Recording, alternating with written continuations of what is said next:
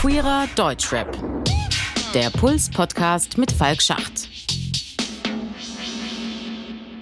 Mein Name ist Falk Schacht und ich heiße euch herzlich willkommen zum queeren Deutschrap-Podcast von Puls. In der letzten Folge haben wir ja gehört, welche krassen Frauen queeren Rap geprägt haben und wie ihr Schaffen bis heute die jungen Generationen beeinflussen kann. Dabei fiel auch immer wieder der Begriff Safe Space, also ein geschützter Raum, in dem man als queere Person Musik machen kann, ohne Angst vor verbalen oder sonstigen Übergriffen zu haben. Dass es das im Hip-Hop lange überhaupt nicht gegeben hat, haben wir auch schon beleuchtet. Und was da natürlich ganz klar draus wird, ist, dass dieses Thema uns alle etwas angeht, ob queer oder nicht queer. Wir alle haben da auch eine Verantwortung, Hip-Hop zu einem Safe Space zu machen. Aber welche Wege kann es da geben? Und vor allem, wie kann man das richtig machen? Darum soll es in dieser Folge gehen. Wie kann man als nicht queere Person queere Artists unterstützen? Abseits jetzt von Musik hören und weiterempfehlen. Und das ist auch eine Frage, die mich persönlich schon lange beschäftigt und letztendlich diesen Podcast hier ja im Grunde auch ausgelöst hat. Und beim Nachdenken über diese Frage, da sind mir so einige Beispiele oder sagen wir vielleicht besser Versuche dazu eingefallen. Und als erster mal ganz selbstreferenziell ein Versuch, bei dem ich auch beteiligt war. Ich habe mich nämlich an das Musikvideo zum Song Damenwahl erinnert.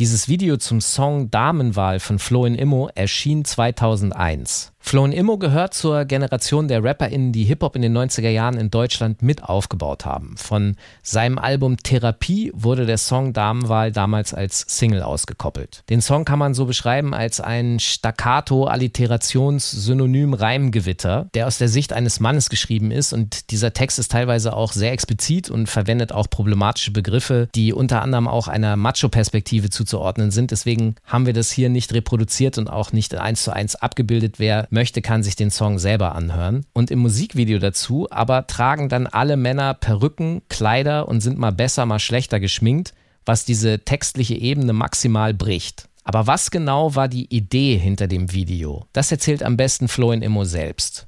Also als es 2001 darum ging, Damenwahl in Videoform abzubilden, war ja schon mal klar, dass der Text schon so drüber war. Das war ja viel reizvoller in der Testosteron geladenen Hip-Hop-Szene, die Kollegen herauszufordern, sich in Damenkleidern vor die Kamera zu bewegen. Und dann habe ich damals eine Deutschland-Tournee angezettelt. Und wir sind nach Hamburg, Köln, Stuttgart, München, Berlin und auch in Bremen haben wir gedreht. Und äh, dort habe ich dann meine Weggefährten angeklingelt und herausgefordert, komm, wir machen jetzt hier Damenwahlparty vor der Kamera. Und dabei war Flo in Immo ziemlich erfolgreich, denn er hat es geschafft, rund 90 RapperInnen, DJs und Producer der damaligen Deutschrap-Szene vor die Kamera zu bekommen in Drag. Darunter waren zum Beispiel Dendemann, Denjo, Fettes Brot, Chovy von den massiven Tönen, Ferris MC und auch ich war damals in diesem Video zu sehen. Was war eigentlich der Beweggrund für Immo, dieses Video zu machen? Sollte das ein Zeichen setzen? Das Damenwahl-Video war damals ein Zeichen gegen Hypermaskulinität. Das war damals ein Versuch, unsere Hip-Hop-Szene in einem anderen Licht vor die Kamera zu kriegen. Und auch ein Signal zu senden, dass es nicht nur um den Hyperman geht. Es geht ja auch um Männlichkeit oder um das sich selbst darstellen und der coole Macker sein, der harte Macker sein. Und da ist es natürlich, liegt es nicht so nahe, sich in Drag aufgemacht vor der Kamera in eine andere Rolle zu begeben oder in ein anderes Geschlecht zu schlüpfen oder eine andere Identität anzunehmen, die das harte, coole Macker-Dasein ja nicht direkt darstellt.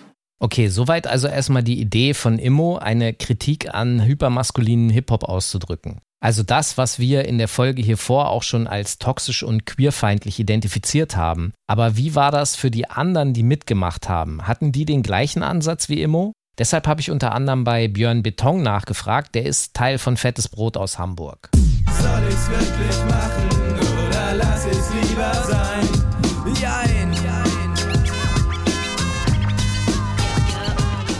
Björn war damals auch am Start, weil er, wie er sagt, die Queerfeindlichkeit im Hip-Hop eh nie verstanden hat. Also mich hat das von Anfang an in der Hip-Hop-Szene schon gestört. Eine Szene, die für sich beansprucht, so offen und tolerant zu sein und gegen Vorurteile angetreten zu sein, dass die dann letztendlich genauso vorurteilsbehaftet ist und so, das habe ich nicht verstanden. Ich habe gedacht, das wäre selbstverständlich, dass man, wenn man Hip-Hop macht und deswegen eben halt antirassistisch ist, dass man dann natürlich auch nicht homophob sein kann oder dass man offen ist für Menschen, die in der Gesellschaft nicht der Norm entsprechen. Was Björn Beton hier als unausgesprochene Selbstverständlichkeit sieht, war aber eben gar nicht so selbstverständlich. Und das ist eben genau oft das Problem.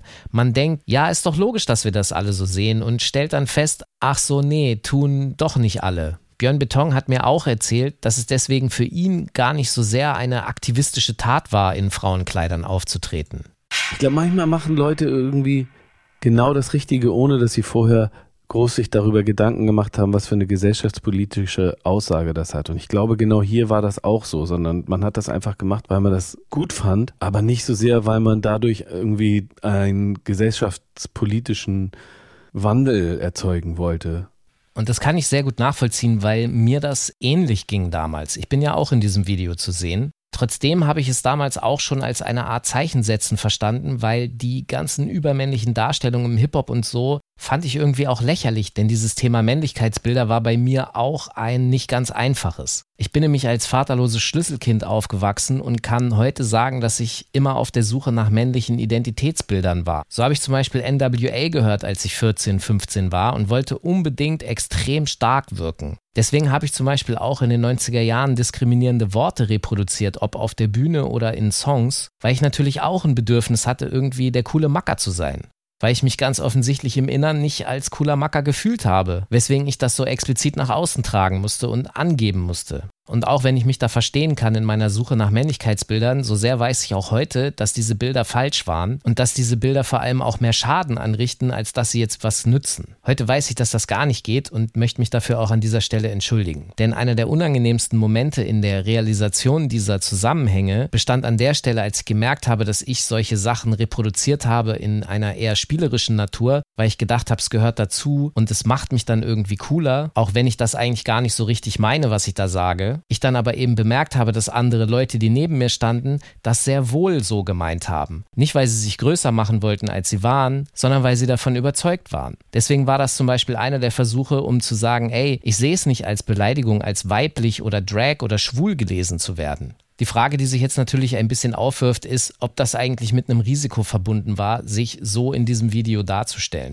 Mit einem Risiko war es eventuell verbunden, weil das Wort schwul als Schimpfwort damals ja doch aktiv kursierte. Und wenn man sich dann in Frauenklamotten darstellt, geht man natürlich das Risiko ein, dass äh, andere Rapper dann darauf hätten rumhacken können. Da muss man natürlich auch realistisch sein. Ich glaube, das Risiko war jetzt nicht so übertrieben groß. Aber jetzt haben wir erstmal sehr viel aus der Perspektive derjenigen gehört, die dieses Video gemacht haben. Was waren die Beweggründe und die Gedanken dahinter? Jetzt ist aber natürlich die viel spannendere Frage, wie sehen queere RapperInnen das Damenwahlvideo heute? Und darüber habe ich mit Avery gesprochen. Vor 20 Jahren war natürlich eine ganz andere Denkweise, wie wir jetzt haben. So, ne? Also früher war man ja noch gar nicht so weit, dass man dann über die Frauen bezogen hat, sondern dass man natürlich dann eher gedacht hat, oh cool, da sind jetzt Männer, die sich als Frauen angezogen haben, die haben da jetzt kein Problem mit, ne? Was natürlich super ist, ob man es jetzt gut findet oder nicht, aber man wurde vielleicht zum Nachdenken angeregt und das ist ja einfach schon super wichtig. Ich glaube, das kann man so oder so sehen. Also wir halten mal fest, für Avery ein klassisches so, naja, besser als nichts. Und immerhin ein Denkanstoß. Avery hatte aber noch einen anderen Punkt angesprochen und den fand ich wirklich krass. Ich fand es ein bisschen, dass die Frauenrolle schlecht dargestellt wurde. Es, es würden sich, finde ich, über Frauen lustig gemacht in dem Video. Ähm, Frauen wurden total billig dargestellt und ich fand es, äh, wenn ich es mir jetzt anschaue in der heutigen Zeit, so, ich fand es nicht gut und eher ein bisschen verachtend, muss ich sagen. Tatsächlich werden Frauen da ziemlich platt dargestellt, ziemlich schlecht dargestellt. Und für uns war das irgendwie, glaube ich, lustig, eben in eine andere Rolle zu schlüpfen. Und wir haben da natürlich Klischees bedient in unserer Verkleidung. Auch wenn wir es nicht so gemeint haben, ist schon ziemlich Panne, wie wir uns im Video verhalten haben. Flo und Immo war es auch nochmal wichtig zu betonen, dass das jetzt nicht die Absicht des Videos war. es war nicht die Intention, sich über Drag Queens oder über Frauen lustig zu machen, sondern das Männlichkeitsbild der Hip-Hop-Szene damals aufzubrechen und zu kontrakarieren und das Ganze mal aus den Angeln zu heben und andere Menschen aus der Reserve zu locken, inklusive mir selber. Man kann mal festhalten, gut gemeint ist halt nicht immer gut gemacht, aber man kann ja auch immer dazulernen. Und deshalb habe ich immer auch gefragt, würdest du diesen Versuch, dich gegen Hypermaskulinität aufzulehnen, heute anders umsetzen? Natürlich würde ich das heute anders umsetzen als vor 20 Jahren, aber damals war ich Anfang Mitte 20 und in einer ganz anderen Entwicklungsphase, als ich das jetzt mit 46 bin. Von daher würde ich jetzt gar nicht unbedingt äh, auf den Trichter kommen, einen solchen Song zu formulieren oder überhaupt mich so intensiv mit dem Thema zu beschäftigen. Ne, das war sozusagen auch eine Entwicklungsstufe in meiner äh, sexuellen Identität. Immo würde das heute also nicht mehr so umsetzen. Ich glaube, viele der 90 RapperInnen von damals würden das ähnlich machen. Nach 20 Jahren hat sich dann da doch auch noch was getan und man hat dann auch noch was gelernt. Aber 2001 zu dieser Zeit von Damenwahl, da kam auch noch ein anderer Song raus, der eine ähnliche Kerbe geschlagen hat, nämlich Schwule Mädchen von Fettes Brot. Schwule Mädchen, Sondereinheit, schwule Mädchen,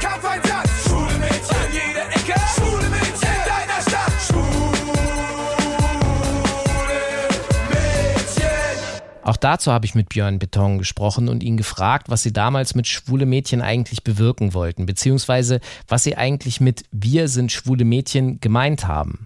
Aus unserer Perspektive ging es darum, das Unverständnis auszudrücken, wie zwei Worte, nämlich Mädchen und schwul, so unglaublich negativ konnotiert sind in der Hip-Hop-Szene. Das war etwas, womit wir beleidigt werden sollten. Und wir wollten diese Worte für uns beanspruchen und für alle Leute, die damit beleidigt werden sollen, zu sagen, nein, das ist keine Beleidigung.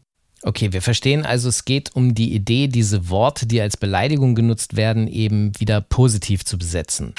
Also man könnte genauso kritisch jetzt auch an unseren Song rangehen und das sicherlich auch zu Recht und zu sagen, hey, Moment mal, ihr nehmt aber auch jetzt Wörter, die ihr gar nicht seid und beansprucht die für euch als gut gemeinte Allies, aber ihr habt euch inhaltlich das auf die Fahnen geschrieben, ohne Leute an Bord zu holen, die vielleicht selber dazugehören. Und das ist auch so. Ich weiß nicht, ob man deswegen das automatisch nicht darf irgendwie. Also ich glaube, es ist trotzdem okay, so einen Song zu schreiben, ohne dass einer von uns selber ein Mädchen ist oder homosexuell. Und da nimmt Björn Beton eine mögliche Kritik schon vorweg. Denn ich habe über den Song Schwule Mädchen auch mit Ebo gesprochen und sie gefragt, wie sie den Song fand. Und bei ihr hat der Song aus einem ganz anderen Grund, sagen wir mal, für leichte Verwirrung gesorgt. Ich habe bei dem Song nur mir gedacht, so, was sind schwule Mädchen? Wir haben auch so in der queeren Szene oft drüber geredet. Worauf stehen schwule Mädchen? Sind schwule Mädchen eher so Mask und stehen auf Typen? Oder was ist das Ding bei schwulen Mädchen? Ich fand es damals funny. Ich war so nice, funny. Aber ich check immer noch nicht so. Also ich check den Humor dahinter, aber man ist so, okay, aber was ist exakt ein schwules Mädchen? Also ich sag mal so, die Frage haben sich, glaube ich, sehr viele Leute damals gestellt und ich glaube, dass das im Grunde dann auch schon wieder die Antwort ist, nämlich diese gedankliche Auseinandersetzung auslösen zu wollen. Aber auch hier kann man vielleicht festhalten, eine gute Message, ein guter Gedanke, vielleicht trotzdem nicht so 100% ins Ziel getroffen. Und da gibt es noch mehr Beispiele in Deutschrap, wie cis-hetero-Männer mal mehr, mal weniger gelungen, sich versucht haben, solidarisieren zu wollen. Ein öfter schon mal gesehenes Mittel ist zum Beispiel der schwule Kuss auf der Bühne oder in Musik Musikvideos. Da gibt es zum Beispiel die Antilopengang, die küsst Monchi oder Materia küsst Campino. Und der Gedanke dahinter wird ähnlich sein wie in den vorherigen Beispielen. Eine Mischung aus Provokation an Homophobe und ein Zeichen, dass zwei Männer, die sich küssen, einfach völlig normal sind. Aber auch hier die Frage, wie sehen queere Artists solche Aktionen? Und Lia Shahin zum Beispiel sagt, es gibt da mehrere Blickwinkel und einer davon ist der hier. Welche Motivation frage ich mich sofort? Und wir können das jetzt mit mehreren Brillen, finde ich, betrachten. Männer, die für sich sagen erstmal, ey, ich will ein bisschen mitsupporten. So generell, ich will irgendwas Kleines machen, um mitzusupporten. Was mir möglich ist. Mehr kann ich nicht. Tut mir leid. Es geht nicht. Also, ich bin sozialisiert. Weißt du, alles cool. Alles cool. Wenn das das eine ist, was sie da machen wollen, so, dann will ich denen das aber auch nicht schlecht reden. Das wäre auch nicht in Ordnung, sozusagen.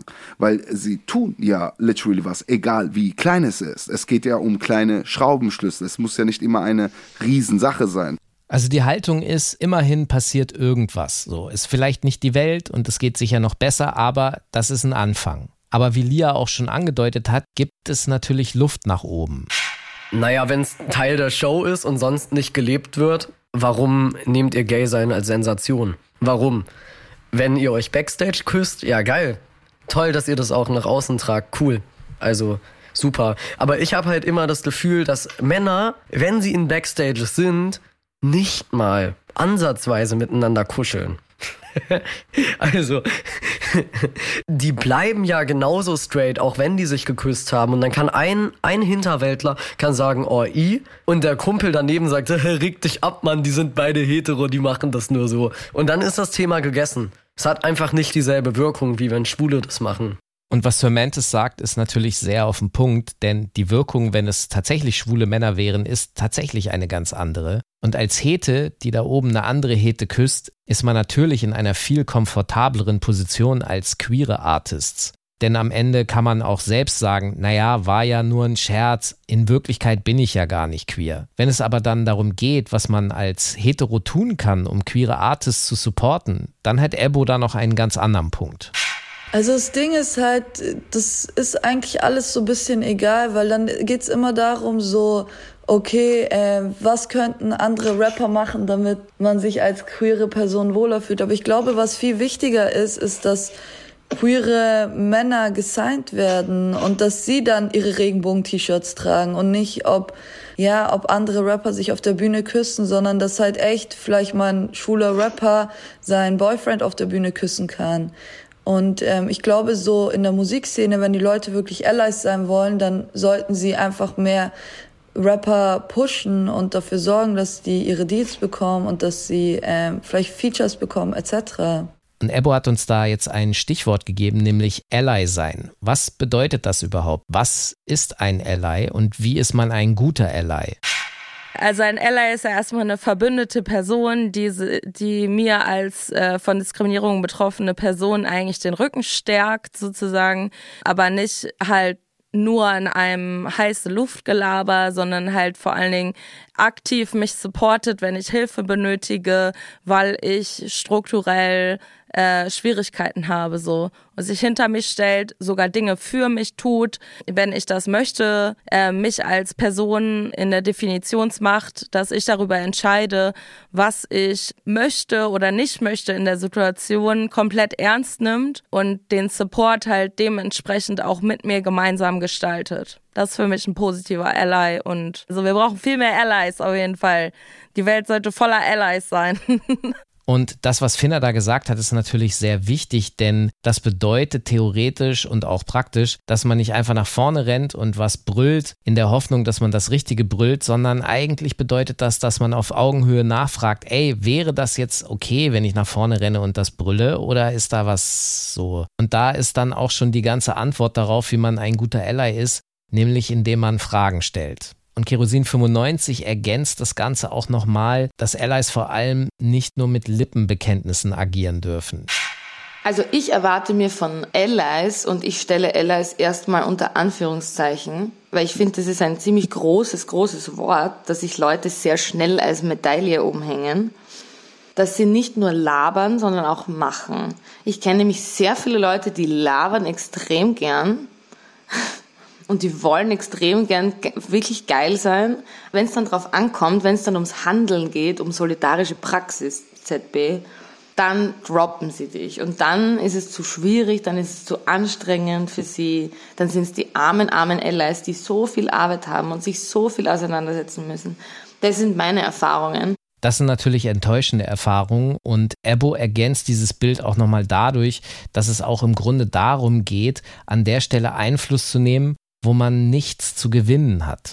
Ich glaube, das Wichtigste, was ich von einem Ally erwarte, ist, dass äh, man auch die Fresse aufmacht, wenn keine queeren Leute da sind. Also sagen wir mal ein Ally im Sinne von äh, Queerness, ne? Wirklich auch die Fresse aufzumachen, wenn man mit der Familie ist und dann kommen homophobe Sachen oder wenn man unter anderen Freunden ist, die äh, straight sind und da auch die Fresse aufzumachen. Das ist das Wichtigste. Also was man da heraushören kann, ist, dass Ally sein ist kein Orden, den man sich selbst verleiht, nur weil man sich mal gegen Queerfeindlichkeit ausgesprochen hat. Dazu gehört schon mehr. Und ja, es ist anstrengend und mit Arbeit verbunden, weil man nämlich seine eigenen Privilegien erstmal erkennen muss und dann auch wiederum überdenken muss und daraus dann auch Handlungen ableiten muss. Und das ist ein Prozess. Ein Prozess, den man zum Beispiel bei zwei bekannten nicht-queeren Rappern beobachten konnte, nämlich Retrogott und Megalo. Retrogott ist Rapper aus Köln und er im Battle Rap zu Hause. Showtime, jeder will MC sein, du brauchst kein DJ, sag die ganze Kohle ein.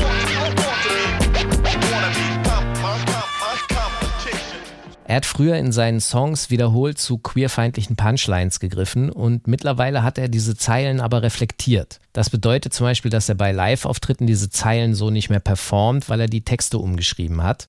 Aber dahin war es schon ein bisschen ein Weg und es brauchte vor allem Denkanstöße von außen, um zu kapieren, warum das nicht cool ist so die autonomen Zentren, in denen ich dann nicht spielen durfte, die dann aber irgendwie vielleicht etwas später noch mal mit sich haben reden lassen oder überhaupt mit denen man dann auch mal in Mailverkehr mit Leuten kommen konnte, dass da irgendwie ein Diskurs stattfinden konnte, die haben eher bewirkt, dass es bei mir nicht nur zu einem Umdenken, sondern zu einem anderen Handeln auch irgendwie kam. Und das andere ist, dass ich einfach selber irgendwann so ein bisschen mehr gemerkt habe, wie sozial relevant das ist, vor vielen Menschen aufzutreten und öffentlich Musik zu machen, Musik zu publizieren. Man setzt da ja irgendwie Bedeutungen in Umlauf, die natürlich mit den Leuten was machen und mit denen die Leute was machen. Was mich zu dem Punkt bringt, es ist ja egal, wie man es meint.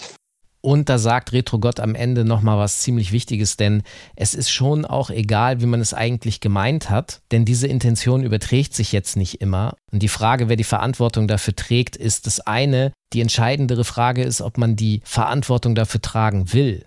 Und die Diskussion darum ist natürlich schon auch eine ästhetische und aus Stylegründen argumentierte, wie er auch selber erzählt. Ich habe mich auch lange Zeit gern irgendwie hinter so einem ästhetizistischen Standpunkt versteckt und gesagt, das ist ja alles nur Kunst und ich meine das ja nicht so, ich will ja eigentlich niemandem was Böses, aber die Effekte, die diese Sprache dann doch hat, das kann man nicht kontrollieren. Äh, ne? Ob andere Leute das dann vielleicht eben doch ernst meinen oder sich bestätigt sehen in ihrem kruden Weltbild. Aber dieses krude Weltbild ist halt, hat nicht nur seinen Bestand im expliziten Bekenntnis, sondern eben auch im stillschweigenden, in der Reproduktion, die ja nicht aus Überzeugung stattfinden muss. Und das ist genau das, was ich vorhin meinte, als ich gesagt habe, dass der Moment für mich schwierig war zu begreifen, dass die Scheiße, die ich geredet habe, von manchen Leuten ernst genommen wurde. Und das hat auch etwas mit dem privaten Umfeld zu tun, weil die Konsequenzen dessen, was man da sagt, will man im Privaten nicht tragen. Und das ging Retrogott genauso. Ich habe auch irgendwann, das ist auch eine Frage des Reifeprozesses, gemerkt, in welche Widersprüche ich mich verstricke, weil das eben nicht mein Weltbild wiedergegeben hat. Und wenn man dann ja selbst Kinder hat, soziale Kontakte, Freundschaften, familiäre Beziehungen hat zu Menschen, die vielleicht von dem, was man da sagt, betroffen sind, dann ähm, merkt man, wie man in Konflikt mit sich selbst auch dadurch gerät. Und ähm, ich glaube, ich bin mir selber auch irgendwann einfach dessen bewusst geworden, dass meine eigentliche Auffassung von Männlichkeit und Geschlechtern kaum in Einklang bringen lässt mit diesen doch sehr kruden Vorstellungen, die vielen Punchlines damals noch äh, zugrunde gelegen haben. Und das ist genau der Punkt. Nachdem ich das reflektiert hatte, war ich nicht mehr bereit, die Konsequenzen zu tragen, die damit einhergehen, dass man mal irgendwas blöd dahin sagt, um irgendwie der geile Macker zu sein. Will man wirklich, dass man im Verdacht steht, das ernst zu meinen? Will man den Applaus von der falschen Seite? Und genauso scheint es auch einem anderen Künstler gegangen zu sein, der sich kritisch mit seinem Werk auseinandergesetzt hat. Das ist Megalo. Männer mit zerbrechlichen Egos, Napoleon-Komplex haben den Sound nicht drauf, machen die Kohle mit Geschwätz. So ist das Geschäft mit Cloud hier. Nix ist echt, alles geklaut hier. Auch er hat schwulenfeindliche Lines getextet. Daraufhin gab es einen offenen Brief bezüglich dieser Zeile, wo ein homosexueller Mann sich quasi darüber aufgeregt hat, dass so etwas dort stattfinden kann Und ja, das hat den Denkprozess angestoßen. Er hat eigentlich sehr gut beschrieben, wie ihn das verletzt hat. Und das war, glaube ich, ein entscheidender Moment, in dem ich gemerkt habe, dass meine Texte ja nicht einfach nur quasi im Hip-Hop-Kosmos stattfinden, sondern dass Dinge, die gesagt werden, auf Menschen wirken und in diesem Fall eben Menschen verletzt haben. Und das hat dann dazu geführt, dass ich angefangen habe zu überlegen, Texte schreiben zu wollen, die nicht eine spezielle Menschengruppe in irgendeiner Form verletzen, weil das ja auch eigentlich nicht die Intention war, also auch mit der Zeile nicht. Das war für mich einfach Hip-Hop-Jargon und ich habe mir das so irgendwie zurechtgelegt, dass es passt. In dem Moment habe ich aber gemerkt, das stimmt nicht, das passt nicht. Megalo hat also sich und sein Umfeld in den homophoben Beleidigungen zum Jargon gehörten reflektiert und gemerkt, dass er das nicht will. Und deshalb hat er das auch geändert. Und er geht heute sehr offen mit diesem Wandel um und spricht darüber, auch auf Podien zum Beispiel. Auch deshalb, weil es ihm wichtig ist, diese Erkenntnis zu teilen und zu zeigen, dass es anders geht. Für mich war das wichtig, da einfach äh, auch ein anderes Zeichen zu setzen. Also wir sind ja alle Teil dieser Szene und es ist schon wichtig aus meiner Sicht, einfach als Mensch, ich bin ja auch Vater geworden, dass man schon reflektiert, was man tut und sich im besten Fall in eine weniger menschenfeindliche Richtung weiterentwickelt, sich irgendwie als Teil dieses Kollektivs versteht und da auch keinen ausschließt. Und deshalb war es mir wichtig, einfach da so nicht ein Gegengewicht, aber zumindest einfach zu sagen, ey, es gibt auch Rapper, die auf jeden Fall die Hip-Hop-Kultur leben, aber sich trotzdem mit ihren Texten auseinandersetzen und nicht alles, was irgendwie als Hip-Hop erklärt wird, unbedingt dieses ist oder auch unbedingt unreflektiert als gut befunden werden muss. Spannend ist, dass er sich da eben nicht nur für sich selbst gerade machen will, um zu zeigen, dass er sich geändert hat, sondern er macht sie auch gerade für Hip-Hop, um zu zeigen, dass diese Kultur, zu der er gehört, sich auch bessern kann und nicht per se queerfeindlich sein muss. Suki weiß das zu schätzen, wie sie mir erzählt hat. Ich finde Megalo ist ein sehr gutes Beispiel. Ich kenne den auch schon lange und ich habe sehr mich gefreut, als Endlich und Endlich rauskam und da eine Menge guter Statements rings um das Album kam, wie er einzelne Begriffe reflektiert hat, dass er erklärt hat, warum er bestimmte Sachen ändert. Ich fand, dass er das vielen Leuten gegenüber sehr transparent und sehr ehrlich kommuniziert hat, was da passiert. Ich hatte nicht das Gefühl, dass das jetzt ähm, irgendwie eine Promo-Strategie ist, die es braucht, weil das Album ein echt Kacke ist, so, sondern ich habe ihm das abgenommen, dass wirklich sich verändern will. Und das hat mich sehr gefreut, muss ich sagen. Ich habe ihn auch oft als positives Beispiel im Gepäck gehabt, wenn ich irgendwo über genau solche Prozesse gesprochen habe. Was nicht heißt, dass ich alles, was danach von ihm kam, irgendwie gut fand. Und da wären wir wieder bei der Arbeit, die es braucht, nämlich statt Lippenbekenntnissen ist das ja am Ende auch ein konstanter Prozess, den man da durchführen muss. Jetzt haben wir über Artists gesprochen, die ihre alten Texte reflektieren und da ihr Verhalten verändern. Es gibt aber auch nicht queere Artists, die zum Beispiel Songs machen, in denen sie sich aktiv an die Seite der queeren Gemeinschaft positionieren. Zum Beispiel gibt es da Disaster mit seinem Song Wie es geht, mit einer Hook von den Ärzten und dazu erklärt er am Anfang des Videos selbst die Story hinter dem Song. Ich bin mit 16 von zu Hause ausgezogen, temporär in einer Art Heim gelebt, da einen Jungen kennengelernt, der von zu Hause rausgeflogen ist, von seiner Familie verstoßen wurde, weil er schwul war. Ein paar Jahre später habe ich erfahren, dass er sich das Leben genommen hat. Es ist unglaublich absurd, wie viele junge Männer sich heutzutage noch das Leben nehmen weil der gesellschaftliche Druck in puncto Homosexualität immer noch so groß ist. Soll jeder lieben, wen er will. Aber auch andere, nicht queere Artists haben supportende Songs zu dem Thema gemacht. Zum Beispiel Kafka mit dem Song Ally.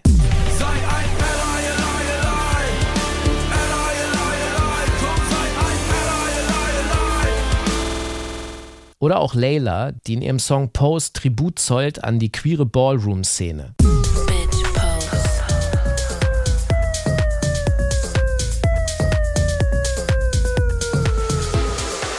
Solche Tracks sind natürlich deutliche Zeichen, auf welcher Seite die KünstlerInnen stehen. Es gibt aber auch Rapper, die mit einem noch kleineren Zeichen eine große Aufmerksamkeit erreichen. Zum Beispiel 2020, da wurde viel über ein T-Shirt geredet, nämlich das Regenbogen-T-Shirt von Bushido. Schon jahrelang hatte Bushido queerfeindliche Lines und Beleidigungen in seinen Texten und deshalb war die Überraschung umso größer, als ausgerechnet er bei einem TV-Auftritt mit einem Regenbogenshirt zu sehen war. Und das nicht nur bei seinen Fans, sondern auch in der queeren Community. Lol. Also, Ich glaube, er hätte wirklich mehr für Queers getan, wenn er diese 30 Euro, die er für das Shirt bezahlt hat, an irgendeine Organisation gespendet hätte oder an den CSD gespendet hätte. also, ähm, er hätte so viel mehr Möglichkeiten gehabt. Aber nee, da geht's nicht um Unterstützung, da geht's drum, das eigene Image einfach ein bisschen zu säubern. Alle sollen verstehen, Bushido ist nicht mehr homophob. Er verdient noch an tausend homofeindlichen Texten, aber das soll man ihm nicht mehr übel nehmen, weil jetzt trägt er ein Regenbogenshirt. Ähm, das funktioniert für mich nicht. Der Punch war so nice. Also Sir Mantis kauft Bushido gelinde gesagt das T-Shirt nicht ab. Und ja, es ist auch wirklich der faulste Versuch von allen bisherigen, sich irgendwie so ein bisschen reinzuwaschen. Und nicht mal das ist eigentlich so richtig auf den Punkt, weil Bushido sich dazu eigentlich nie so eindeutig geäußert hat. Und Zuki hat auch noch einen ergänzenden Punkt, weil konsequent wäre der Wandel von Bushido nur dann, wenn er Folgendes tun würde.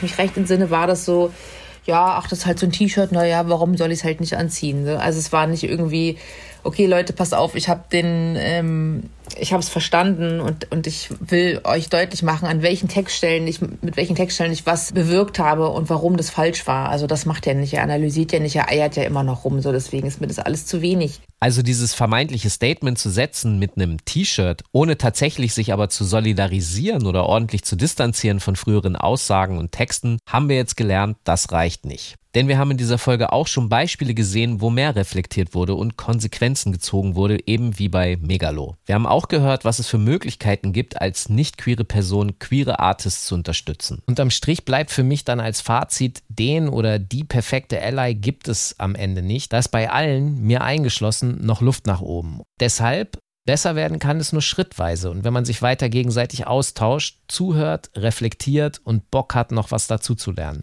Auch wenn es anstrengend ist. Denn dann kann man auf diese ersten Gehversuche aufbauen und zusammen in die richtige Richtung gehen. Und in der nächsten Folge geht es dann unter anderem auch um trans- und non-binäre Perspektiven und strukturelle Probleme und Hürden im Musikbusiness. Also direkt weiterklicken. Viel Spaß. Danke für euer Interesse und fürs Zuhören. Dieser Podcast ist eine Teamleistung hier bei Puls. Redaktion Sophie Kernbichel, Finna, Edis Üneck und Falk Schacht. Grafik Ki Kesor und Lisa Hinder. Produktion Christoph Tampe, Hanna Meyer und Matthias Sautier. Sounddesign Benedikt Wiesmeier und Enno Rangnick. Puls.